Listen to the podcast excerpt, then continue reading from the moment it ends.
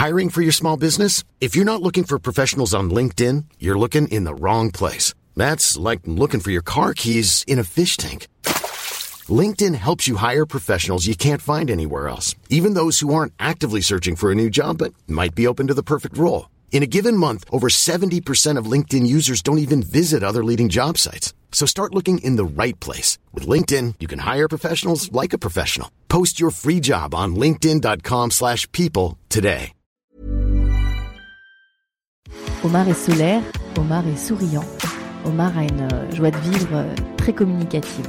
Il était important pour Omar de transmettre et de partager son expérience, euh, de raconter comment on peut tout gérer et tout mélanger, que ce soit sa culture maghrébine, que ce soit sa culture religieuse musulmane, que ce soit aussi les injonctions de la société. Omar a une sexualité qui dit entre guillemets classique et il a une vie de couple euh, avec euh, son conjoint. C'est chouette euh, de pouvoir entendre un homme parler de sexe et d'amour d'une façon aussi libérée. Je vous laisse avec Omar. Bonne écoute. Salut Omar, Salut, ça va? Très bien. Omar, tu as quel âge? J'ai 26 ans. 26 ans. Euh, Omar, on a un petit peu échangé euh, par mail cet été avant de trouver une date dans nos agendas respectifs. Mhm. Et ça y est, euh, tu es là en face de moi. Euh, détendu. On Je te, sens, je te sens cool. hein. On essaye en tout cas. Bon, très bien. Alors Omar, je vais te poser la première question que je pose à tout le monde. Mhm. Quel est ton tout premier souvenir qui est lié à la sexualité?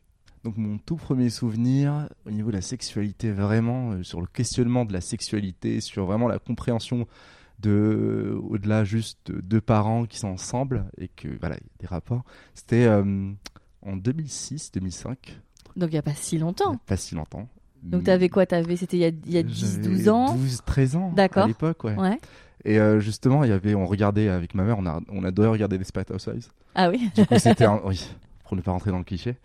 Euh, donc du coup, on adorait regarder. C'est vrai qu'il y avait un épisode où euh, justement l'une des héroïnes, donc c'était Linette, je me rappelle très bien, qui justement reprochait à son mari Mhm. le fait que ça faisait 9 jours qu'elle n'avait pas fait l'amour. Et c'est quelque chose qui m'avait dépassé. Enfin, je comprenais pas. Et euh, du coup, j'en avais un peu parlé avec ma mère. Je lui ai posé la question. Qu'est-ce que ça veut dire? Qu'est-ce que ça veut dire finalement? Est-ce que c'est grave? Et Mhm. donc du coup, il faut savoir que euh, même si je viens d'un d'un milieu euh, maghrébin pour le coup, dans lequel forcément, euh, au temps normal, la sexualité c'est quelque chose qui est très tabou, ce n'est pas le cas dans ma chez moi en tout cas. Dans ta famille, on parle de sexualité? On parle de sexualité euh, pour deux raisons. Une pour avertir par rapport au danger, euh, ce que c'est que le viol, etc. Ça, c'était vraiment des notions que que j'avais. euh, Quand je tu parles du viol, tu parles du consentement ou tu parles vraiment de l'agression de sexuelle? l'agression sexuelle. D'accord. C'était quelque chose que notre mère nous a toujours expliqué, euh, par peur que ça soit déformé par la bouche de quelqu'un d'autre. Donc elle a toujours voulu maîtriser euh, l'information. Le discours, ok. Absolument. Donc ça, je, savais ce que c'est qu'un viol à partir du E CE2. Donc c'est assez particulier parce que tu sais ce que c'est qu'un viol, mais tu connais pas les tenants et les aboutissants des relations sexuelles. Absolument. Donc c'est là et, euh, et surtout la gravité de se dire ça fait 9 jours qu'on n'a pas eu de rapport sexuel. Maintenant, je sais que c'est très grave. ah, c'est très. Attention, les pauvres gens qui sont en train de compter sur leurs doigts. 1, 2, Deux, 3. ok. Mais à l'époque, donc euh, vraiment, elle m'a parlé, elle m'a dit écoute, non, euh, voilà, pas, pas- pas avec ton père. euh, Ah oui, elle, Ah a, non, mais- elle a appris le sujet pour. euh, C'est ça.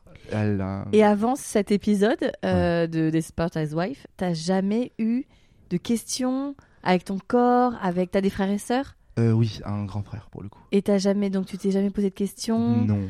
en cours d'école? T'as grandi en France? Non, j'ai grandi au Maroc. T'as grandi au Maroc T'es venu faire tes études en France? Exactement. D'accord, et à tu es l'âge de resté. 18 ans. ouais.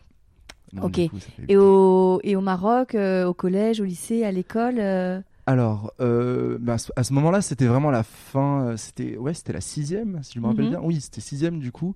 Donc c'était vraiment fin primaire, début collège. Après, euh, forcément en quatrième, comme j'étais dans un lycée français. mhm. Du coup, en quatrième, il y a toute la partie euh, sur l'anatomie. La- où on nous la- apprend. Et puis ta puberté à toi Absolument. À ce moment-là où j'ai vraiment commencé à, à mieux comprendre ces rapports-là, voilà, et à mieux imagi- imager tout ça. D'accord. Et, euh, et donc les questions, tu, les, tu pouvais les poser à tes parents? Oui. Plutôt ta mère, plutôt ton père? Euh, les deux, Les deux. les deux, vraiment les deux. Euh, mon père, il est anti-chôma, ce qui veut dire en gros la honte. Il déteste ce mot parce que pour lui, ça limite, euh, ça limite le savoir, ça limite le fait de, de comprendre. Donc du coup, ça, c'était des mots qu'on évitait.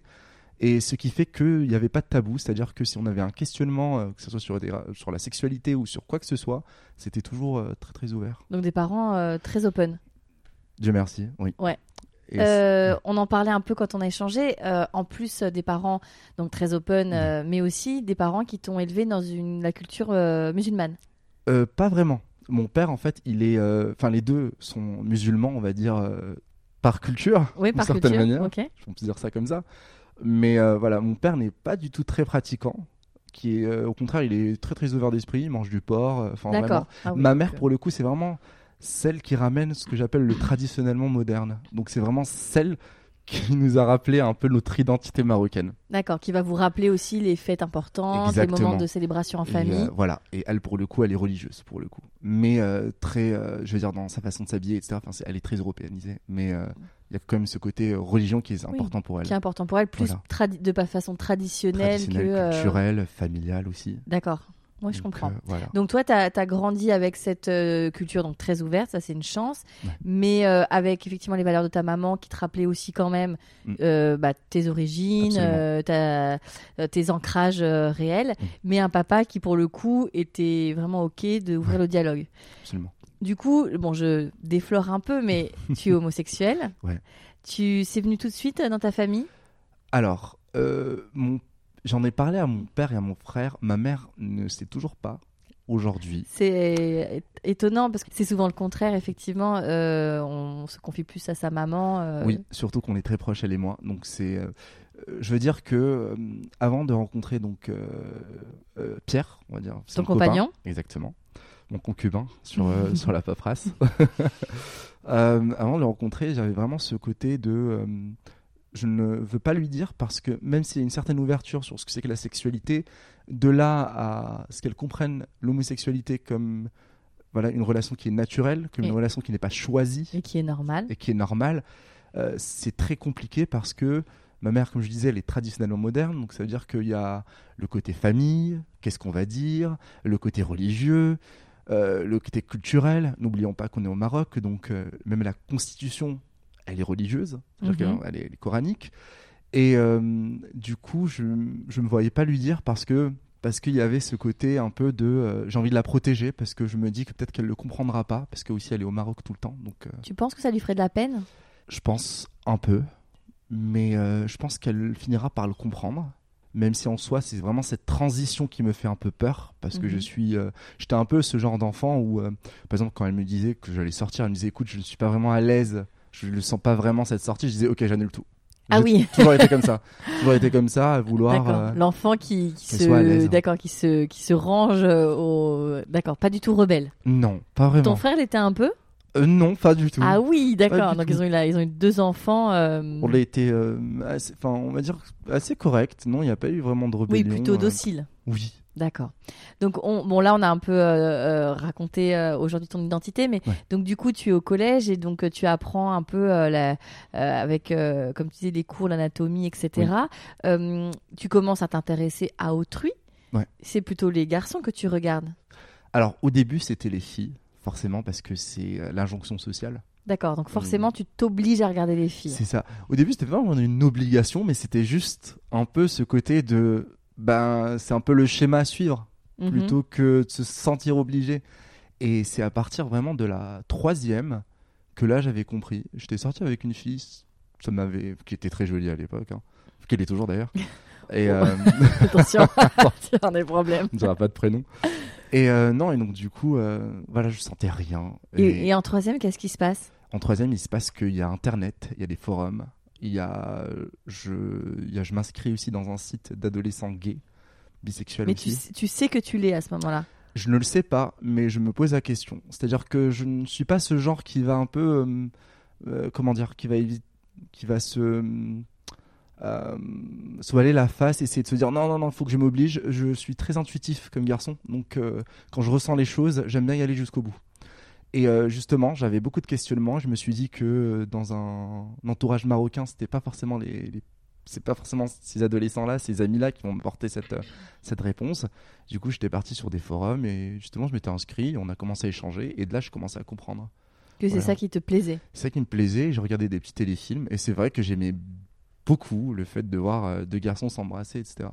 Donc à partir de là, je me suis dit, ok, je pense que je, je suis bisexuel, c'est ce qu'on se dit tous au début, parce qu'on est en transition. Pour essayer de pas trop le. C'est ça. Et euh, c'est vraiment à partir du lycée, euh, 17 ans, où clairement je, je me suis dit voilà, c'est comme ça. Et alors, socialement, tu assumais d'être homosexuel au lycée? Non, pas vraiment, parce que la sexualité, je l'ai toujours vécue comme un détail. C'est-à-dire que pour moi, être gay, c'est pas euh, ma personne. dé- Déjà, je- ne serait-ce que dire je suis homosexuel, c'est me mettre dans Oui, une case. Je, Et- je- je n'arrive pas en te disant je suis hétérosexuel. Exactement. C'est un peu Voilà. bizarre. Et c'est ce que je dis souvent à, à des copines euh, ou à des collègues qui me disent, euh, quand je leur dis voilà, je suis avec mon copain, ils me disent ah mais t'es, du coup t'es gay, Euh, ça se voit pas. Je dis mais c'est normal. Enfin, toi autant qu'hétérosexuel, tu vas pas venir me dire bonjour, je suis hétérosexuel, j'aime la levrette. Enfin c'est complètement un détail pour moi qui est La vie serait si drôle. Ah, mais complètement. Mais c'est tellement un détail pour moi et euh, Mais c'est intéressant, ça ne te définit pas. non, pas du tout. C'est un, détail, c'est une partie de moi, Oui, ça mais fait ça fait partie pas de moi qui je suis. Oui, surtout que ta sexualité, c'est de l'intime. Absolument. Enfin là, euh, on en parle au micro, mais euh, en théorie, ça reste de l'intime. Absolument. Euh, J'entends. Donc, euh, tu es, tu commences effectivement à te rendre compte que tu t'intéresses vraiment aux garçons. Oui. Comment tu concrétises ça charnellement? C'était l'été, alors on va parler comme ça, l'été 2010. J'avais 17 ans pour le coup, à cette époque-là. Et euh, j'avais rencontré quelqu'un sur un, sur un site. À l'époque, je ne mettais pas Casablanca forcément parce que, bah, ben, on va dire juridiquement parlant, c'est compl- compliqué d'être homosexuel. C'est pénal aussi au Mhm. Maroc. Du coup, j'avais mis que j'étais sur Paris à l'époque, donc j'ai changé, etc. Et il s'avère que cette personne-là était, euh, ben, vivait aussi au Maroc. Avant, il n'y avait pas, je fais pas, je suis pas non plus si jeune que ça au point où il y avait les applications. C'était vraiment sur les Oui, sites à ce moment-là oui, encore. oui. Donc, euh, donc voilà, donc on se parle, etc. Et on se voit, et je me dis, c'est vraiment ma, enfin, si je vais vraiment expérimenter ce que c'est, c'est maintenant. C'est-à-dire que je pense que si j'avais le choix, si j'étais en France, c'est pas forcément quelqu'un que j'aurais fréquenté. On va dire que Un peu par euh, dépit. Enfin, par. euh, an- oui, par dépit de se dire Enfin, c'est un ben peu voilà, dur, mais en voilà, disant ça. oui, c'est. Tu dis qu'il est bien élevé, bien éduqué, il comprend un peu plus de là où tu viens, donc ce qui est Mhm. aussi pas facile.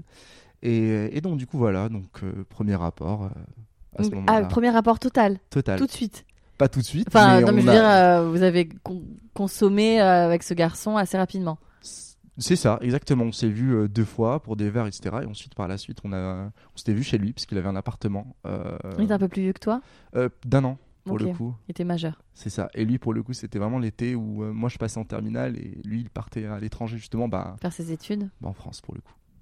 Et alors, cette première fois? Ben, c'était, euh, c'était vraiment la, comment dire, on, c'est des moments qu'on, pour nous, qu'on, qu'on sacralise tellement Mhm. qu'à ce moment-là, des fois, il y a cette petite déception de se dire, d'accord. C'est Et ça. alors, ils sont où les, les, les euh, comment dire, les, les étincelles, les petits papillons, etc. C'était normal, c'était lambda. Franchement, c'était lambda parce qu'il n'y avait pas non plus euh, des, des sentiments derrière. Lui avait l'expérience? Lui, il avait l'expérience parce que il était en couple d'ailleurs, chose que je ne savais pas et que j'ai appris un an après.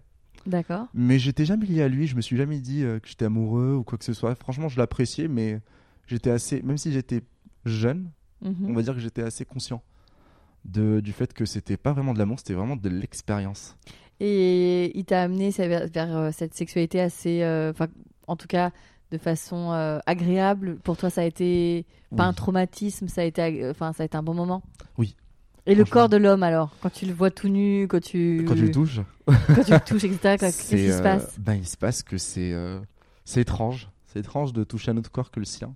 Et, euh, et puis, enfin, c'était. euh, Encore une fois, comme c'était pas forcément quelqu'un qui, euh, pour qui j'avais des, des sentiments, Mhm. vraiment le, le, le- le toucher était vraiment très euh, mécanique. C'était pas, il y avait pas de, T'as eu du désir pour ce garçon, un tout petit peu, vraiment un tout petit peu. C'était vraiment pour de l'expérience, parce que je me suis dit c'est vraiment la seule chance que je peux avoir à ce moment-là. Je l'apprends. Je la prends, j'y vais. Ok. Donc euh, après, donc tu as ton bac. C'est l'année où tu as ton bac. C'est ça, exactement. Donc un an après, ouais. Et là, tu t'envoles À Lyon. à Lyon. Tu fais tes études ça, à Lyon. Exact, parce que pour moi, je voulais vraiment faire ça comme un voyage initiatique, c'est-à-dire vraiment partir de zéro, euh, me faire de nouveaux amis, nouveaux repères. Pas que je me sentais pas bien là-bas, mais que c'était important pour moi de, de me voir au- autrement que juste euh, celui que je suis censé être au regard de la société. D'accord. Donc tu arrives à Lyon. C'est ça. Et alors? Et alors, euh, là commencent euh, des rencontres. T'as un grand sourire. Là commencent des rencontres parce que. Donc tu télécharges les applis. Encore une fois, c'est toujours sur le Il n'y en, site. avait- il y en avait pas encore des Non, applis. enfin, Ah cas, Pas à ma connaissance en tout cas. D'accord. Parce que j'ai l'impression que ça, ça, quand même, ça commence à avoir un peu de Là, on est bouteille, en les applis. 2011 quand même. Bah, je me demande s'il y en a pas des applis des 2011. Moi, je me rappelle plus. Bon. En tout cas, pour moi, c'était vraiment. T'es- tu restes sur les sites. site, ouais, absolument. ouais. Ok. Et euh, donc, du coup, sur les sites web, bon, je rencontre des gens. Je n'étais pas très euh, dans le côté euh, vraiment consommation sexuelle, c'était vraiment rencontre. Étant donné que là, je me disais, franchement, j'ai un peu plus le choix. Je peux vraiment aller vers quelqu'un, surtout que j'aime bien toujours bien tout. comment dire Mettre un contexte, euh, toujours et tout est, tout est lyrique, j'aime bien tout ça. T'es romantique. C'est ça, un tout petit peu quand même. Et, Un euh, tout petit peu. Un peu, on va Hop. dire. Bon, ouais. un peu beaucoup, allez. Voilà, je Omar, je te sonde avec. Je sais que tu es romantique, ça se sent, ça se voit. Donc t'as Et, besoin euh, quand même de, de un qu'il se passe quelque chose. Quoi. Absolument. J'ai vraiment besoin de ça. J'ai. euh, Tu, tu te mets la pression quand tu rencontres même un, un- un date comme ça? Alors, pas du tout. D'accord. Pas du tout. Je suis pour le fait de de- d'être vraiment qui on est dès le début. Ah oui, bien sûr. Parce que pour moi, c'est si aujourd'hui je me donne euh, un rôle, la personne avec qui je, je préfère que la personne ne m'apprécie pas pour qui je suis, plutôt pour quelque chose que je suis pas. Je sais que ça paraît très banal. non, euh, non, mais c'est- c'est intéressant. Mais euh, non, j'annonce toujours la couleur sur le fait que ben j'aime pas faire le ménage, par exemple, ce genre de choses, que euh, j'aime manger beaucoup de fast-food, enfin des trucs Alors, comme ça. qui aime faire le ménage et qui. Bon, il y en a qui n'aiment pas trop le fast-food, mais bon, pas se mentir quand même.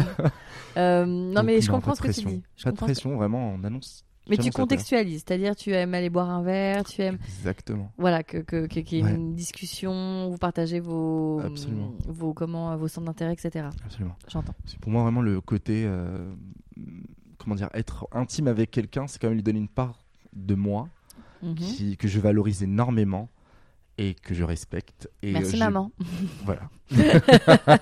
voilà. elle t'a bien élevé. C'est ça.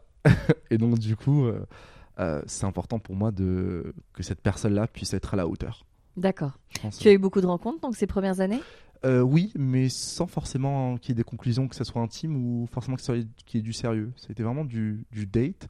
C'est vraiment à partir de, euh, de- quand j'avais 22 ans que j'ai eu euh, ma première relation, donc quand je suis venu ici sur Paris. Mhm. Et donc ça a été une relation de 3 ans. Ah oui, donc une belle histoire. Exactement, donc euh, voilà, presque 3 ans. Donc très très belle histoire. Donc avec un garçon que tu rencontres pareil sur euh, les sites? Alors justement là, je passe aux applications. Donc je rencontre ce garçon sur Tinder. Tinder Et- ou Grinder Non, Tinder. Moi, j'ai jamais été Grinder pour le coup. D'accord. Pourquoi? Euh, Parce que je suis dans ce côté de. euh, comment dire Avoir un rapport de manière mécanique ou juste. euh, Tu as essayé ça justement, le rapport très euh, sexuel, basique Non. Non, ça Non. te plaît pas Et même dans une période de célibat où j'ai vraiment essayé de me dire ok, euh, essaie de sortir de ta zone de confort, essaie peut-être de voir des. euh, voilà, d'avoir. Comment dire de, de dater des gens juste avec qui tu vas avoir purement que du sexe. Mhm. ben je finis toujours par euh, on va dire de je me raconte ma vie je me raconte la sienne et on pourrait se retrouver à faire des restos mais Oui, ça bascule pas dans le. oui j'arrive pas à être juste un one shot comme ça je n'arrive pas Tu n'arrives pas parce que euh, tu t'es, comme tu disais, tu te valorises. Et je, je dis pas que les gens qui font le one shot euh, ne se oui oui valorisent bien pas. sûr bien sûr Mais euh, tu tu y arrives pas parce que tu te dis que c'est c'est trop facile et que c'est te donné comme Mhm. ça et que t'as pas envie d'être le mec d'un soir dont on va oublier le prénom. Ou c'est parce que vraiment ça ne fonctionne pas avec ton désir? Ça ne fonctionne pas parce que je pense que pour que je puisse euh, apprécier sexuellement quelqu'un il y a ce côté un peu de personnalité qui marche énormément. D'accord. T'as besoin d'être excité par la, personnalité de la personne, exactement. Le charisme son intelligence c'est son humour, etc. Son histoire aussi. Et euh, souvent, le one shot, on va se dire que ce genre de choses. T'as pas ben, trop le temps, oui, effectivement. Pas trop le temps, exactement. Je comprends, non euh, Oui, oui, ça, ça, ça, s'entend et ça se, ça se comprend. Donc, tu multiplies effectivement euh, les rencontres. Tu as cette rencontre donc de, à Paris Ouais. sur cette application. Et donc, ce garçon, C'est ça. Donc, ça dure trois ans. Que j'ai rencontré sur Tinder. donc Et- ton premier amour Alors, à Mm. l'époque, c'était. Tu as pris de la respiration. Non, parce que justement, on évolue. Et euh, justement, au début, pour moi, c'était de l'amour parce que c'était quelque chose que j'avais. euh, c'est clairement de l'affection que j'ai pour ce garçon que j'ai toujours d'ailleurs, parce que c'est norm- On a, on a quand même partagé, on a grandi ensemble aussi d'une certaine manière. Je l'ai changé, il m'a changé aussi. Donc forcément, il y a toujours ce- cette affection-là. Mais euh, c'est vrai que euh, le, le grand amour avec un grand A, c'était pas encore ça. Je pensais que c'était ça à l'époque, mais en tout Bien cas, sûr, ça bah après, pas. on n'est que en comparaison. Hein. C'est ça. D'accord. Euh, non, et donc du coup, euh, on se rencontre sur Tinder. Et Tinder, pourquoi? Parce que euh, je m'étais inscrit parce que je me suis dit, comme je sortais pas mal aussi, je regardais un peu, j'allais en boîte, etc. Bah, c'était pas forcément, en tout cas pour moi, hein, je ne parle que pour moi, les gars que je voyais en boîte, ou bien qui s'intéressaient à moi ou autre, ou, etc., c'était pas forcément ceux qui m'attiraient le plus ou avec qui je me voyais construire quelque chose ou quoi que ce soit. T'as un type de garçon? Euh, oui, alors souvent très calme. Très Grand, calme? pour le coup, Ok. parce que je suis assez euh, Énergique énergique. Donc du coup, j'ai besoin de quelqu'un qui puisse m'apaiser. Euh, intelligent, pour moi, c'est important. Mhm. Et même si je dis que la beauté, c'est quelque chose à laquelle je ne tiens pas beaucoup, finalement, je suis- Enfin, mais en tout cas, que ce soit mon copain actuel ou l'ancien, ça reste quand même des, tr- des très beaux garçons Après, objectivement. tu es un très beau garçon aussi, Ah bah, donc euh, c'est bon. Mais alors, c'est intéressant parce que, ce que tu, je t'ai demandé de, si tu avais un type de garçon, tu ne m'as donné que des caractéristiques euh, émotionnelles. Émotionnel, oui. Donc, physiquement, brun, blond, non, pas du tout. Alors, par exemple, mon ex, il était, euh, bah, c'était un châtain aux yeux verts Mhm. avec des taches de rousseur, donc qui faisait ma taille. Et euh, mon, Donc, plutôt grand. c'est ça. Et mon euh, copain actuel, bah, il est très très grand pour le coup. On est sur du 1m92. On est sur une, grande personne. Voilà, une grande personne euh, qui est comme C'est une assez, belle taille. voilà, assez costaud et euh, bah, typé breton. Du coup, vraiment les yeux très marrons. Typé breton. Voilà. Des bretons, votez-vous. ok. Oui, donc finalement, oui, peu importe la. Vraiment, il n'y a pas de, de type. Moi, c'est vraiment une question de personnalité je- et le charme.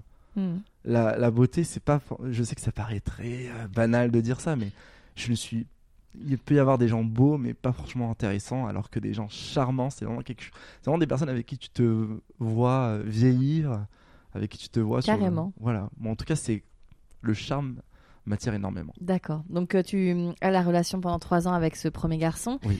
Euh, votre sexualité à ce moment-là, elle est comment? Elle est très classique. Alors, c'est quoi une sexualité classique Alors, entre deux hommes C'est ça. Alors, une sexualité classique, c'est très très exclusive.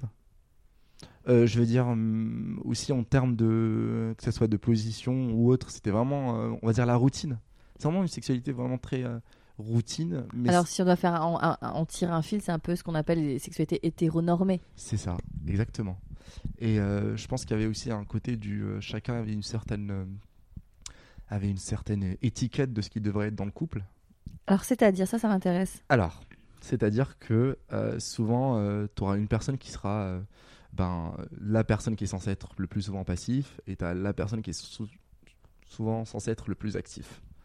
Et euh, je pense qu'inconsciemment, il y a ce côté de un peu, on essaye de mettre euh, un, don- un donneur et un receveur Mhm.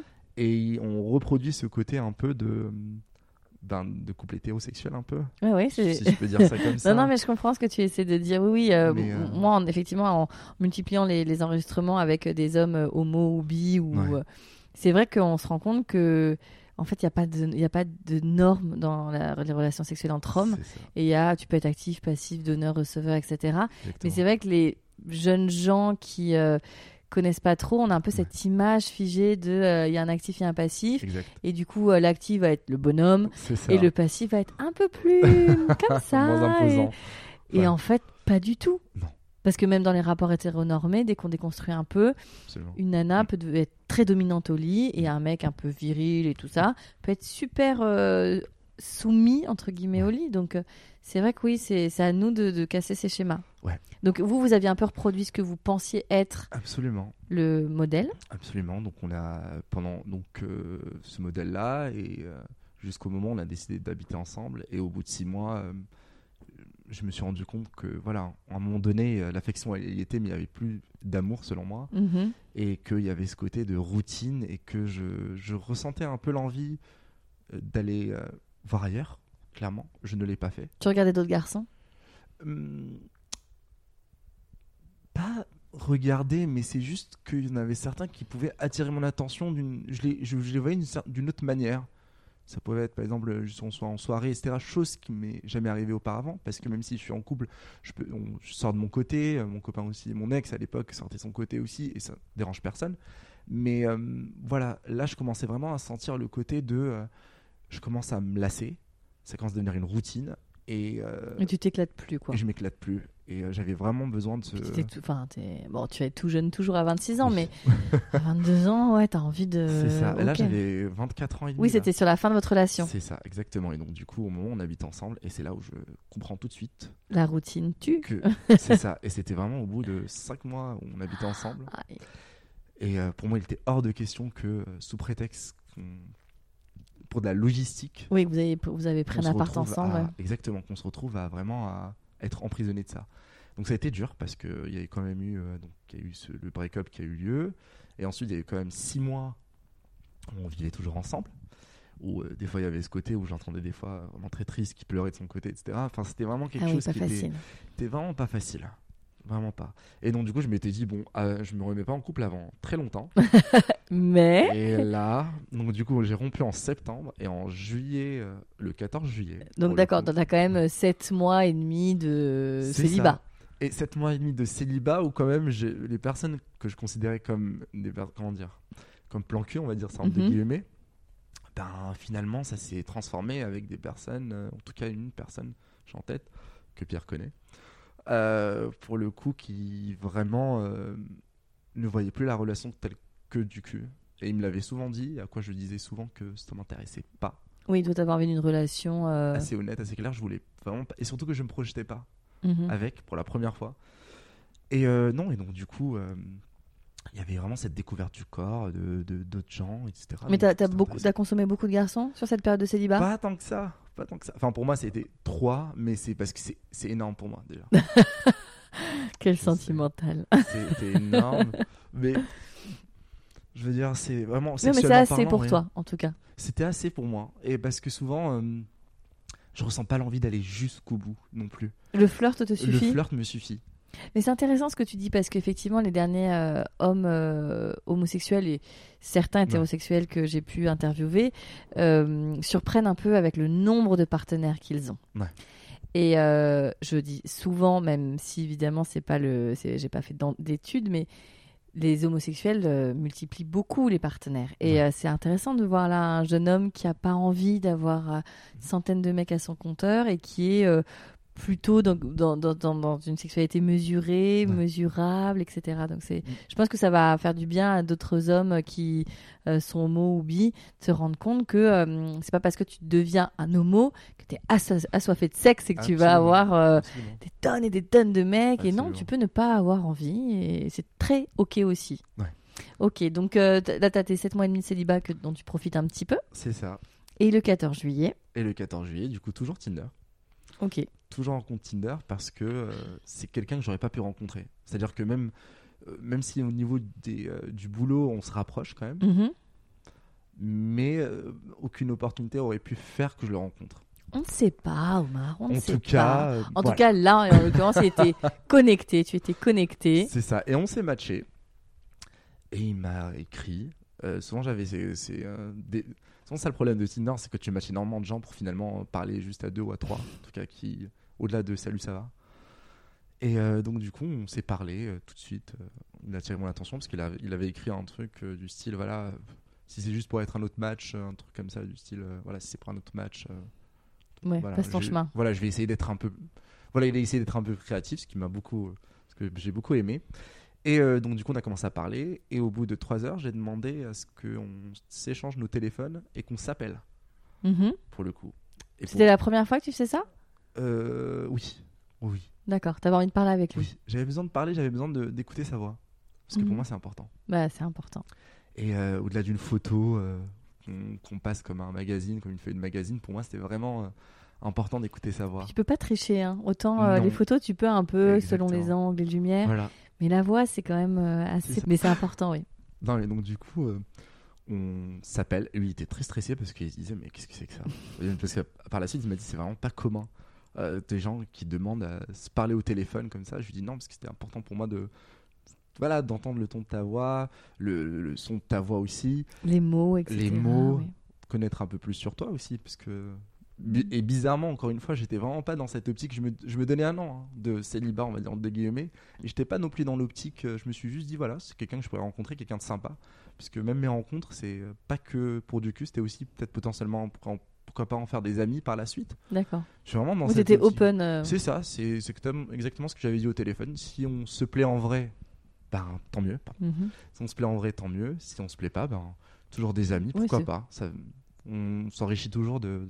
T'avais réussi à te faire un cercle d'amis, toi, à Paris, euh, Oui. depuis que t'es arrivé? Oui, donc euh, Ah oui, sans c'était. problème. C'est juste que je suis quelqu'un euh, qui est super sociable et j'adore j'adore rencontrer de nouvelles personnes avec de nouvelles histoires. Oui, donc et, euh, en et je m'enrichis. quel que soit le biais, c'était euh, pourquoi Exactement. pas. Et donc vous vous appelez? C'est ça. Et donc on s'appelle et une semaine après, que j'étais parti dans le sud pour bronzer, tant mieux d'ailleurs. T'es revenu euh, au max. Voilà, je suis revenu préparé. Et euh, donc du coup, euh, voilà, et on se voit, on se donne rendez-vous. Je donne rendez-vous au McDo parce que j'avais j'avais Oh pris un bus. non Oh non, Omar, la déception Comme quoi, c'est toujours bien de- d'annoncer la couleur dès le début. J'avais dit que ça allait être. McDo. ok. Je lui propose qu'on aille au McDo. Parce que j'avais pas du tout mangé, que j'avais pris un bus de Toulon jusqu'à Paris. Ça m'a pris 13 heures, donc c'était quelque chose. Ah oui, effectivement. donc le temps que j'arrive, etc. Euh, ce qui était surprenant pour lui, parce qu'il m'a dit j'aurais jamais pensé que quelqu'un me donnerait rendez-vous. Il était vegan ou pas Bah, Justement, il est végétarien. Ah ouais, il a pas dit. Pas et dit- il est ah oui. vegan en ce moment. Il a pas du tout aimé, je pense. Ben, non, il y avait, il y avait des, euh, il y avait de, du choix. Donc du coup, on commence à parler. Lui, il me dit, euh, bon, par la suite, euh, il m'a raconté. Donc je suis arrivé en short, t-shirt, casquette à l'envers. Et donc voilà, il me dit, je te vois, et je me dis, oh là là. C'est quoi ce mec? Il, il a vraiment pas fait d'effort, quoi. Et donc du coup, on s'assoit. Et euh, au moment où j'enlève ma casquette, c'est à ce moment-là que lui m'a dit, voilà, c'est vraiment à ce moment-là que j'ai- senti quelque chose. Je me suis dit, il commence à m'intéresser. Et toi, quand tu le vois? J'aime beaucoup. Je Il est très grand. Très grand déjà. Euh, en parlant des Housewives, il m'a rappelé un peu Tom Scavo aussi. Ah, d'accord. Je me suis dit, c'est cool en plus. Le repère. Voilà, je, je me disais juste, j'espère qu'on n'aura pas de problème de, euh, on pas de problème de sexualité non plus. et euh, non, et donc du coup, euh, vraiment, il me plaît tout de suite. On commence à parler et je sens un garçon qui s'est construit lui-même, qui a un vécu qui est pas facile. Et euh, c'est vrai que moi, pour le coup, je viens d'un autre milieu où j'ai vraiment eu euh, des parents qui ont toujours été là, d'un milieu familial qui, qui est assez encadré. euh, Oui, assez privilégié de, de- de privilégié aussi certaine manière, oui. Euh, des parents qui se sont jamais engueulés devant moi, par exemple, ce genre de choses vraiment qui. T'as été protégé. Voilà, j'étais vraiment protégé. J'étais vraiment dans une bulle, clairement. Et euh, donc, du coup, lui, c'était pas non plus pas que ses parents se ba- se battent ou quoi que ce soit, mais bon, c'est juste qu'il vient d'un autre milieu où il, où il est censé tout faire par lui-même et se construire lui-même. Et ça m'a beaucoup plu. Ça, c'est quelque chose qui me plaît énormément chez, euh, chez les, les personnes qui sont Les gens qui ont un peu d'aspérité comme ça. Exactement. Et puis euh, on a commencé à parler. Tout de suite, j'ai vu quelqu'un qui s'est construit lui-même et euh, voilà, et ça- tout de suite. Et on s'est dit, je lui avais dit, euh, écoute, j'ai des amis euh, qui ont pris une petite place euh, sur les champs, du coup, enfin plutôt au champ de Mars euh, pour les euh, pour regarder les feux d'artifice. Et donc du coup, je lui dit si ça t'intéressait de venir. Il m'a dit oui. On va aller voir le feu d'artifice ça. ensemble. Et par la suite, il m'a raconté que euh, que il était, enfin, il espérait que je puisse lui lui reproposer pour le coup, euh, vraiment de lui dire parce qu'il pensait que j'avais oublié. Mhm. Et euh, donc du coup voilà, donc on est parti et euh, on a vu les feux d'artifice ensemble. Et, euh, et on s'est pas embrassé à ce moment-là. Mais c'est romantique déjà. hein Oui, et le thème c'était l'amour en plus. ah, c'était l'amour. C'était le thème de l'amour. J'ai peur des feux d'artifice. alors je, je les fuis, mais ok, je te crois. Et euh, non, non, donc du coup voilà, et euh, comme il c'est quelqu'un de, de timide d'une certaine manière, je me suis dit bon peut-être qu'il est pas intéressé. Et je ai dit bon bah tant pis, c'est des choses qui arrivent. Et toi, aussi, tu fais hein. pas le premier pas? Non, bizarrement non, je sais pas pourquoi. Je le fais pas parce que j'ai ce côté un peu de euh, peut-être que j'aime bien me comment dire, j'aime bien que ce soit l'autre personne qui vient vers moi. C'est un gros défaut d'ailleurs. Je pense qu'il y a un peu d'ego aussi dans l'histoire. Oui, t'as peur du... du stop. Vraiment, c'est plus du côté euh, euh, je préfère euh, comment dire, je préfère que ce soit l'autre qui vienne vers moi. Pas vraiment le fait de- d'avoir peur du rejet, Mhm. mais vraiment sur le côté de se faire désirer. on va dire. D'accord. Voilà, C'est le terme que je cherchais. Ok, tu aimes te faire désirer. C'est ça. Et euh, même au boulot. hein. ah oui, d'accord. le collègue de qualité. C'est ça. Et, euh, et euh, non, donc du coup, voilà. Et après, euh, je lui ai dit, ben, euh, du coup, on rentre ou tu veux boire un verre, tu veux faire quoi? Il me dit, ah si, si, allez, on va boire un verre, etc. Donc voilà, on part boire un verre et par la suite, on... lui, il habitait à l'époque pas sur Paris. Donc il me dit, il n'y a plus d'RER. Je le regarde, en me disant d'accord, ok. Il me dit, mais j'ai une amie qui est sur Paris.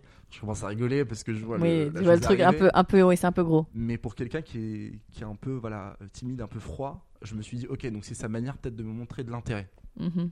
Et donc du coup depuis ben on s'est plus séparés. Voilà. On a vu la, on a fait la finale euh, la Coupe du Monde. Mhm. Le lendemain, c'était le 15 juillet, du coup. Et puis à partir de là, c'est bon. Donc vous êtes euh, ensemble depuis. Depuis, ouais. Waouh. Vous avez fêté vos deux. Ben là, on est euh, sur. On s'approche des un an et demi. Un an et demi, c'est ça. Juillet. Ah oui, c'est ça. Un an et demi, Voilà. ouais.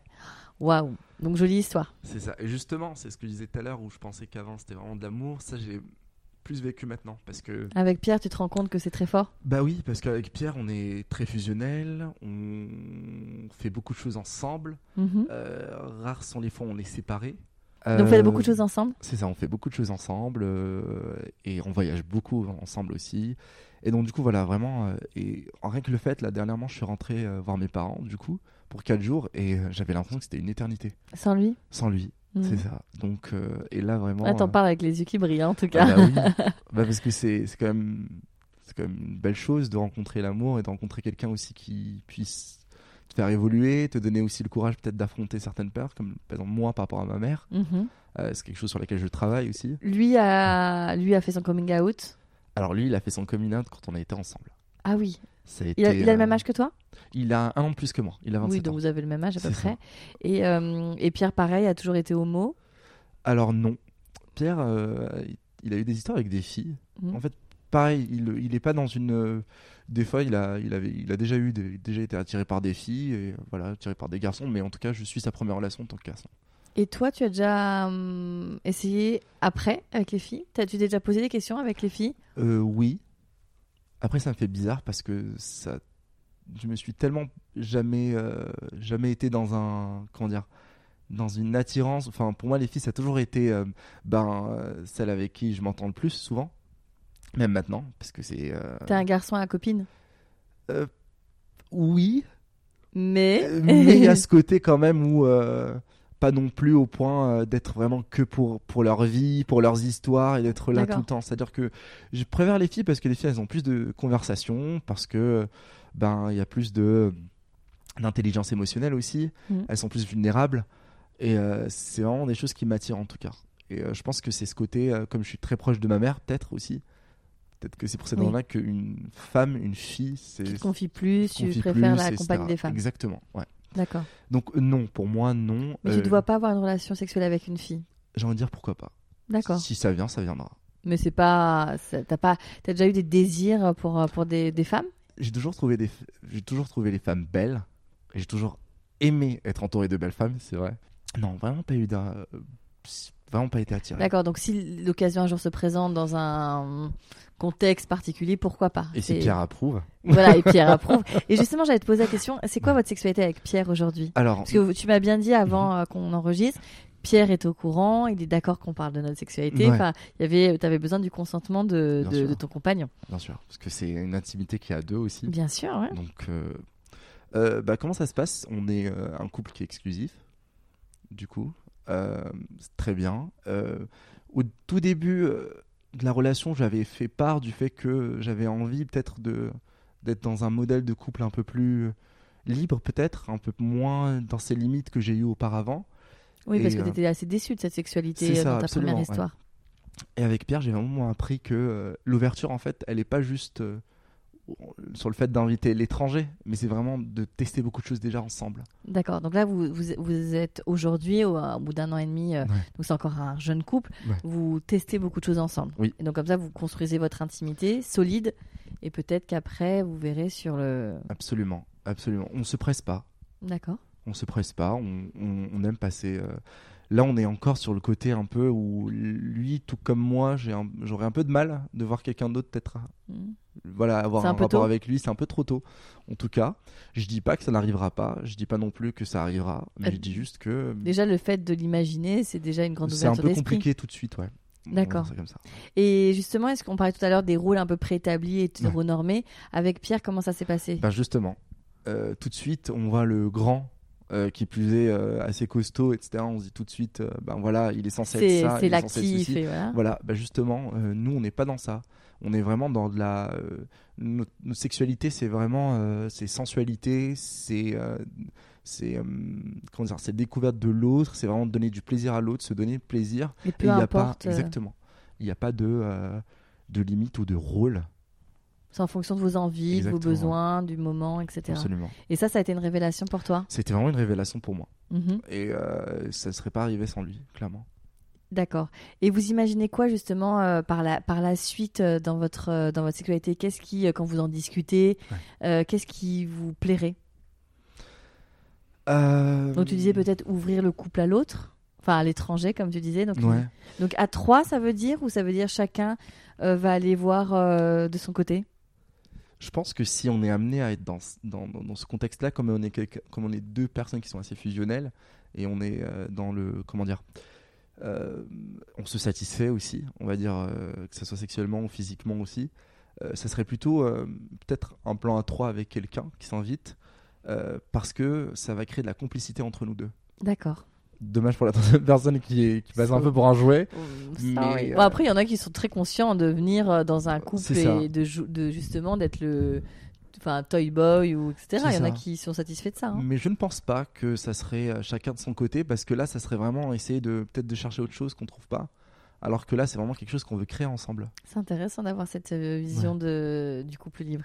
D'accord. Et, euh, et après, dans toute, euh, entre guillemets, l'offre qui existe euh, sur, dans, dans, dans les milieux gays, alors, je sais pas, les soirées, les Ouais. saunas, les partouzes, les, etc. Tout ça, c'est quelque chose qui vous parle? Alors, on a eu, toujours dans, dans ce côté d'expérience, c'est vrai que cet été, bah, au moment où je, on, on t'avait contacté aussi. Ah oui, vous étiez en vacances et vous On écoutiez euh, vacances, les podcasts euh, sur euh, On a fait vraiment un road trip, c'est ça? un vrai road trip. de, de- on a fait presque 14 villes Ah en oui. 14 jours. Waouh Donc c'était à base de camping. Moi, j'en ai jamais fait auparavant. Donc du coup, camping. c'était super bien. J'ai adoré. Et le, se- Et, le sexe en pleine nature aussi? Euh, alors, oui. Donc ça commence par, on a vraiment envie de faire une expérience de... Le naturisme, c'est quelque chose que j'ai jamais fait Mhm. et que, qui m'a toujours intéressé et il était très ouvert à cette idée-là. Et c'est encore une fois, c'est pas le... euh, c'est pas le fait de regarder d'autres gens qui va déterminer ta sexualité ou autre, c'est vraiment ce que tu vas ressentir. Mm. Et euh, non, très très à l'aise. Et donc du coup, justement, je Vous aviez envie de naturisme parce qu'on avait envie, déjà parce qu'il faisait très chaud et que je me disais ça serait bien peut-être un, un jour d'essayer de ne pas avoir une marque. Et, euh, et non, vraiment, c'est une manière aussi d'accepter son corps et aussi pour être quelqu'un qui, mine de rien, même si des fois je me dis non, euh, je m'en fous du regard des autres, le regard des autres m'intéresse quand même. Et c'est vrai. Et c'est quelque chose que j'essaye de. C'est pas bien? Sur lequel j'essaie de travailler. Ben, c'est pas bien parce que pour moi, j'ai l'impression que tu donnes accès à ce que l'autre puisse t'attendre avec une réflexion ou autre. C'est-à-dire qu'aujourd'hui, euh, si quelqu'un euh, voilà, euh, a un certain goût ou quoi que ce soit, ou bien pense d'une certaine manière et qui me le dit, euh, je vais pas dire que je vais, pr- je vais mal le vivre, mais je ne veux pas laisser place, euh, donner pouvoir à l'autre personne de pouvoir euh, Mm. m'atteindre. Mais tu comprends qu'on peut, qu'on ne peut pas plaire à tout le monde. Ah, mais ça c'est sûr. Tu, vois. Et- tu, peux- tu es très beau aux yeux de Pierre et pour un autre homme, tu seras moins son type de mec, Absolument. tu Mais vois. C'est pas vraiment dans ça, c'est vraiment dans le, dans le fait d'être d'être validé par tout le monde. Et ça, c'est quelque chose euh, bah, qu'on t'apprend quand même dans la culture d'où je viens, où le regard de l'autre est très Mhm. important. D'ailleurs, l'une des problématiques aussi de pourquoi on le dit pas euh, assez souvent, euh, notre sexualité et autres. Euh, C'est le jugement. c'est le jugement, exactement. C'est vraiment le jugement. Et euh, là, c'était vraiment une manière de dire, ok, ben, on est nus, clairement. Et ce que les autres peuvent regarder ou peuvent dire ou peuvent penser, ça m'est égal. Donc vous êtes mis à poil sur votre plage naturiste. C'est ça. C'était une euh, plage euh, familiale ou c'était une plage euh, orientée? Alors, au début, c'était une plage familiale. Donc là, euh, Exactement. Donc là, c'était vraiment bien, etc. euh, super. Et ensuite, on s'était dit, bon, ben, on allait vers, vers un plus orienté. Donc c'était. J'ai toujours entendu parler du Cap. Bon, bah, bien sûr, la baie des hein. cochons et tout ça. C'est qui- exactement ça. Bien sûr. Et, euh, et j'avais eu. Enfin, j'ai des amis aussi euh, qui ont déjà tenté, etc. Mais pour moi, l'expérience et le, le- le vécu, c'est très important pour moi. Et Pierre aussi, pour le coup. Et euh, justement, on s'était dit, bon, ben, on, va le faire. On va voir ce que c'est finalement, parce qu'on entend toujours parler, euh, toujours euh, sous un Oui, ton a- dramatique. il y a un truc un peu fantasmant On autour de ça. ouais. Donc on y va. Le matin, ça se passe. Enfin, on va dire la matinée. On est sur, on est sur la partie vraiment familiale. J'ai écouté un podcast qui était très intéressant qui s'appelle Les lieux du sexe Ouais. et qui est justement mettant en lumière ces, ces- ces lieux un peu secrets, un peu Ouais. fantasmants du sexe. Et, et la journaliste fait un sujet sur le Cap d'Agde et elle explique que la baie des cochons, c'est genre collé à une plage familiale Oui. et genre c'est vraiment choquant. choquant quoi parce qu'il y a les enfants qui jouent d'un côté Et les adultes qui jouent de l'autre. ils jouent à d'autres choses avec d'autres types de, de jouets et c'est assez ouais, euh, Ouais. choquant quoi. Ah non, mais tu- clairement. Et même, je veux dire, même sur le côté familial, euh, nous, on était. euh, on, on, on met nos petites serviettes, etc. On commence à bronzer. Et là, on voit clairement qu'il y, a un- euh, il y avait euh, une famille, mais de la grand-mère, la mère et trois, et trois filles jeunes. Je pense qu'on avait la, la plus jeune devait avoir 16 ans. Et il y avait un voyeur à côté qui, les, enfin, qui a limite suivi euh, la fille jusqu'à jusqu'à l'eau. Oh. C'est. C'est glauque ça. En fait, c'est vraiment pas du naturisme, c'est vraiment de. Oui là c'est un peu limite. Ouais c'est limite. Ouais ouais. Et donc, du coup, on se dit, bon, bah. Allez, on tente la bête des cochons. On va Donc voir on ce que décale la serviette de 3 mètres. Donc, du coup, même pas on décale la serviette, qu'on... et de là, on commence vraiment à voir le. C'est comme une sorte d'oignon, où on enlève une des couches, D'accord. et plus on se rapproche, plus ça commence à faire pleurer. C'est clairement le cas. et euh, non, et donc, du coup, là, on commence à rentrer vraiment dans la zone, dans la zone pardon, vraiment sexuelle. Et c'est assez, euh, c'est assez gênant. Toi ça t'a mis mal à l'aise? On était stressés. Ah oui. Ah oui, mais moi j'étais stressé. Je sortais de ma zone de confort. Je sortais de mon Maroc avec ma bulle ou ce genre de choses, ça n'existe pas. Enfin, Ah oui je suis pas non plus euh, une prude ou quoi que ce soit, mais c'est quand même. t'étais pas prêt. J'étais pas prêt pour cette vision et conception du sexe. C'est de l'orgie. Et encore une fois, c'est pas quelque chose que je condamne. Oui tu dénonces pas oui. Quelque chose à laquelle je n'adhère pas. Et donc, ça, personnellement. et donc tu n'adhères pas à quoi? Qu'est-ce que tu as vu? Ben, du coup, on a vu euh, vraiment des, euh, bah, des orgies. euh, C'est-à-dire qu'il il suffit qu'il y ait une femme qui commence à se masturber. Il y a vraiment autour, il y a euh, 30 hommes qui sont autour, qui se masturbent autour. Enfin, le regard, c'est limite qui était assez. ce qui était assez, on va dire, surprenant, c'est que il y avait, en tout cas dans le regard, j'avais l'impression qu'il y avait vraiment pas d'âme. Ah oui. C'était euh, c'était comme si. C'est ça euh, qui t'a choqué le plus? un peu, oui. Vraiment ce côté de. euh, C'est-à-dire que même. J'ai l'impression que c'est tellement banalisé que limite, euh, il n'y a même plus de plaisir. C'est juste, c'est mécanique. Hmm. C'est- la sensation que j'ai eue en tout cas. Donc, euh, voilà. Et vous, vous continuez votre chemin. on continue notre chemin. Et ça là, vous a pas du tout émoustillé Pas tant que ça, non. Après, ce qui était. on- Après, on est- on s'est dit. euh, voilà, on, s'était doc- documenté quand même. On était parti voir les dunes parce qu'ils ont dit que les dunes, c'est vraiment le lieu où tout se passe. On avait vraiment envie de voir. Vraiment, vraiment, de, de se dire, ok, on sort de notre, on sort de notre zone de confort. On, on est nu, on n'a jamais été nu comme ça. Et donc, du coup, là, on commence vraiment. C'est encore un autre level. Oh là et, là. euh, et bizarrement, euh, voilà, donc euh, notre level. Et là, on décide, nous, d'être intime de notre côté. A eu en ce moment, il y a des gens qui sont venus. on se Vous dit- regardez? Ouais, après, on a dit, non, cherche un espace. Il y avait des gens qui nous suivaient. Quand tu dis à notre level, c'était quoi dans les dunes? Là, c'était vraiment les gens qui Ah avaient oui, des euh, relations là, c'était sexuelles des relations sexuelles. en couple ou à trois euh, Franchement, c'était des orgies. Tu savais pas si les gens ils étaient en couple. Tu savais pas si les gens se connaissaient auparavant. c'était. euh, ça, Enfin, ça baisait dans tous les coins. quoi. Exactement. Enfin, dans toutes les dunes. C'est ça. Et, euh, et, puis surtout, voilà, il y a des préservatifs de partout. Enfin, Ouais. euh, oui, c'est pas très glamour. Hein. Non, non, mais je trouve. Enfin, je sais pas comment dire ça, mais je, je ressens. On a, on a ressenti un peu le côté. euh, euh, que c'était plutôt du porno que du sexe. Je sais pas comment dire. C'était vraiment un, un truc. euh, limite comme si c'était scénarisé, comme si c'est censé être comme ça, comme si c'est censé. Hmm. il doit y avoir un qui prend euh, 3000 mecs autour. Oui, t'as pas senti quelque chose de, de joli autour de ça? Enfin, Non, ça avait ni pas. d'organique, ni Ouais. rien. Même, même en termes de. Il n'y a pas de connexion. D'accord. Après, encore une fois, c'est juste mon point de vue. Et Bien sûr. Et j'ai un peu de mal à concevoir. Mais la, journaliste dont- qui a fait ce sujet euh, parle euh, un peu comme toi hein, de cet endroit. Une nana va dans l'eau, euh, elle commence un peu à se toucher, les mecs la regardent, la suivent, etc. Enfin, c'est ouais, c'est un peu. Particulier, quoi. C'est il y a quelque chose de très euh, désincarné, Mm. de très, euh, c'est assez assez vulgaire, assez trash. Ouais. Après, les gens sont, sont dans cette, enfin, qui sont euh, fidèles à cette à cette plage pour le coup Ouais. seulement, sont, je pense, c'est ce que c'est leur recherche, tu vois. Absolument. Mais bon, d'accord. Donc vous avez réussi à avoir un petit moment d'intimité C'est ça. malgré tout, Et C'était très bien. Ok, malgré les, les douze Voilà, perdus. malgré tout ça. En tout cas, c'était plus que l'acte, c'était vraiment le moment. Vous l'avez fait, quoi. C'est ça. Et c'était quelque chose qu'on avait envie. Donc, euh, ça a été fait. Ça avait ce côté, euh, voilà, nature, euh, tous les deux. euh, vraiment euh, loin de tout, loin de nos repères, loin de Mhm. nos habitudes. Loin... C'est ça. En tout cas, c'était, c'était, ça reste une expérience. Au moins, on l'aura fait. D'accord. Donc ça, c'est un peu avec euh, Pierre votre chemin. C'est ça. Va se dire que là aujourd'hui c'est là le plus gros euh, Le truc un peu plus, plus foufou. foufou on va dire ça entre D'accord. qu'on a pu faire jusqu'à présent. D'accord. Et euh, dans, tout à l'heure, je te parlais, euh, par exemple, les saunas, le dépôt, Ouais. etc. C'est des choses que vous avez un peu mis dans votre liste ou?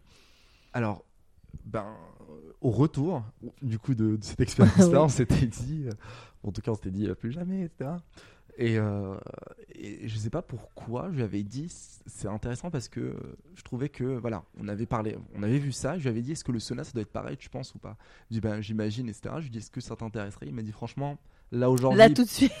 Voilà c'est un peu compliqué. Je lui dis mais dans un futur lointain est-ce que j'aimerais bien voir. De, de ce que tu dis, j'ai l'impression que c'est toi qui as un peu plus force de proposition que lui sur l'exotisme de votre sexualité. alors je le suis force de proposition pardon mais lui pour le coup il est force d'exécution Ah d'accord. C'est-à-dire que ça, on va en parler. Lui, ça va vraiment le sortir de sa zone de confort. Mais une fois qu'il est là-bas, C'est lui le leader. c'est celui qui va l'idée et c'est celui qui va faire en sorte, par exemple, les dunes, il n'aurait pas été là, je ne l'aurais pas fait, D'accord. clairement. Donc du coup, c'est là où il y a ce côté un peu de... Oui, Voilà. vous complétez bien du coup. On Toi, t'as les idées, tu teases, tu racontes l'histoire, et c'est lui qui dit Allez, hop, Omar, on y va. C'est ça, bah, c'est juste qu'on se dit à un moment donné... mais c'est pendant très longtemps, je me disais, j'ai vraiment pas envie de faire ça, euh, pas envie de rentrer dans le cliché, surtout que j'ai vraiment pas envie. euh, j'avais envie de. J'ai pas forcément envie d'être ce, ce- Parce que je suis gay, je suis censé faire des saunas, je suis censé aller dans des endroits de drague. Mais d'un autre côté, tu te dis, c'est juste, la... c'est juste de l'expérience humaine et juste de la curiosité. Après, y adhérer, être dans l'ambiance, c'est autre chose. Bien sûr. Mais rien que le fait de voir et de te dire, ok, c'est pas quelque chose qu'on me raconte, c'est pas. On m'a dit, c'est vraiment quelque chose que tu as Je- vu. tu tu l'as tu l'as senti, quoi, en tout C'est cas. ça. Ok. Euh, non, mais ça, c'est chouette, je, je trouve, d'a- d'aller jusqu'au bout du truc et pas faire, comme tu dis, les choses qu'on est censé faire parce qu'on attend de moi, mais de vivre les choses. Est-ce que, alors, du coup, on a parlé effectivement de votre sexualité maintenant avec Pierre. Oui. Euh, on va passer à la partie de, de demain. C'est quoi alors votre sexualité demain? C'est quoi toi ta sexualité Omar demain? T'as envie de quoi maintenant que parce que on a parlé effectivement de de, de, de, de tes partenaires, comment tu arrives à ta sexualité, comment aujourd'hui vous vous arrivez à, à, à sortir un petit peu de votre zone de confort tout Ouais. en gardant cette intimité qui vous est très chère et ce partage de sensualité, de d'émotions, etc. Euh, mais toi avec toi-même et toi avec Pierre, c'est quoi ton chemin aujourd'hui? Euh, alors, en termes de pratique, euh, je vais dire au grand point d'interrogation. Parce que je trouve que c'est bien aussi de, euh, sur d'être aussi dans l'intuition, aussi d'être dans le, dans le moment. Mais en termes de, de je pense, de, de, jeu ou de jouer, je pense que oui, on sera amené à toujours plus, enfin, plus découvrir de nouvelles sensations. On est vraiment dans ce côté de, euh, on a envie de voir notre corps et de le sentir jusqu'au bout. Vraiment toutes les sensations que le corps peut procurer, qui plus est. euh, Donc là, on va, on va essayer de faire ça parce que comme t'es un garçon bien élevé, je vais t'amener ça de façon bien élevée. Euh, C'est-à-dire d'aller dans des pratiques un peu extrêmes, justement pour sentir bien son corps? si euh, comment dire? Parce que là tout de suite c'est un peu dur de se projeter Oui, c'est dur de se projeter. c'est dur de se projeter surtout quand on est très satisfait Vous êtes très satisfaits tous les deux. ouais c'est vrai qu'on pour le coup c'est un peu difficile de pouvoir se projeter si on est très satisfait et euh, Mais vous vous fermez pas en tout cas à ces éventualités. non si le si à un moment donné pour le couple si on sent une routine et qu'on arrive à nos 5 ans à nos 10 ans à nos 30 ans j'ai envie de dire ce stade euh, et qu'on a envie de, de- de quelque chose de nouveau faut vraiment que ça soit mais dans le consentement des deux vraiment qu'il y ait euh, toujours ce côté euh, ce que je disais tout à l'heure un peu de de, de... j'arrive plus à parler Euh, Comme vous êtes en fusion de fusion exactement Oui, c'est important de faire tout avec lui en tout cas. c'est ça, Ça, j'ai l'impression. Et euh, toi, il n'y a pas, effectivement, dans les pratiques, maintenant que tu es un peu euh, ouverte et tu es sorti un petit peu de ta bulle euh, où tu étais ça. protégée, quand tu vois euh, le BDSM ou des pratiques où effectivement tu es vraiment très en phase avec ton corps et potentiellement euh, le partenaire, ça, c'est des choses que tu as fermées parce qu'elles sont quand même hyper antinomiques de l'éducation que tu as pu avoir. Enfin, c'est loin. Mhm. Mais est-ce que c'est des choses que tu, peux, tu pourrais intégrer? Bon, absolument En tout cas, tu n'as pas rejeté? non non D'accord. enfin, enfin je veux dire si ça peut me faire, me faire sentir vivant pourquoi pas Ok. à ce moment là Ok. Il y a aucune, enfin, Non, pour toi, il n'y a pas de fermeture. Non, non, parce que si je me ferme, dans ce cas-là, je, je, comment dire, je perds l'opportunité de, de donner à mon corps une opportunité de découvrir quelque chose de nouveau. Et euh, je trouve que, euh, en tout cas, moi, de, de par ma personnalité, j'aime la nouveauté, j'aime toujours me sentir vivant, on va dire d'une Mhm. certaine manière. Et c'est important qu'on puisse euh, découvrir, se challenger, sortir de sa zone de confort. Et je veux dire, même l'expérience que j'ai faite, euh, j'étais pas vraiment pour, mais l'adrénaline. T'es content de l'avoir fait. Oui, parce qu'il y a vraiment euh, l'émotion, l'adrénaline, tout ça, ce que ça te procure autour, Mhm. c'est nouveau. D'accord. Ouais. Euh, je l'ai jamais fait, mais je vais te demander deux choses pour la fin. Déjà, le mot de la fin, mais aussi, comme on a parlé beaucoup de lui, qu'est-ce que tu aimerais dire à Pierre? Que je l'aime, Mhm. que c'est euh, l'amant de ma vie, que c'est euh, non mais c'est quelqu'un qui qui me soutient au quotidien, qui m'apporte énormément, des fois qui a tendance à s'oublier, en voulant être là pour moi, vice versa aussi, et, euh, et que sans lui déjà j'aurais pas pu faire ce podcast, qui Mhm. plus est avec mon prénom. euh, Oui, on, on en a parlé. C'est, Voilà. Tu dis qu'il y a des gens qui savent pas encore que tu es homosexuel, et notamment que- ta mère. Absolument, et Donc, que je je sais pas si ta mère l'écoutera, mais en tout cas, tu as des amis, des gens, peut-être de la Absolument. famille qui vont l'écouter. Donc, euh, tu prends aussi ce risque. ce risque-là et euh, surtout que euh, grâce à lui, euh, je veux dire que auparavant je me disais peut-être ne pas en parler à ma mère, ça devient de plus en plus quelque chose qui risque d'arriver bientôt, très très bientôt. Mhm. Donc voilà. D'accord. Et le mot de la fin? Globalement? Alors globalement, le mot de la fin, ça serait de s'aimer Mhm. et de ne pas avoir honte de s'aimer et euh, de, de ne pas se limiter parce que, on, parce que la société ou, ou les gens nous disent qu'on devrait être d'une certaine manière ou faire les choses d'une certaine façon. Et, euh, et voilà, et surtout d'écouter son cœur, je pense que c'est important parce que souvent on essaie d'écouter la raison et la raison c'est ce qui fait que souvent il y a cette injonction sociale et qu'il n'y a rien de mieux que de faire les choses avec son cœur parce que quand on fait avec son cœur, bah, il n'y a pas de regret à avoir. En tout cas, ça te réussit bien parce que tu respires la joie de vivre. Bah, merci, Merci Omar. merci à toi. Merci du fond du cœur à Omar pour euh, ce témoignage. Merci euh, aussi à Pierre de l'avoir accompagné euh, dans cette démarche. Et merci à vous pour votre écoute, votre soutien et votre fidélité. N'hésitez pas à venir partager en DM sur Instagram, Facebook, en commentaire vos avis. C'est toujours très intéressant d'avoir vos retours. À bientôt.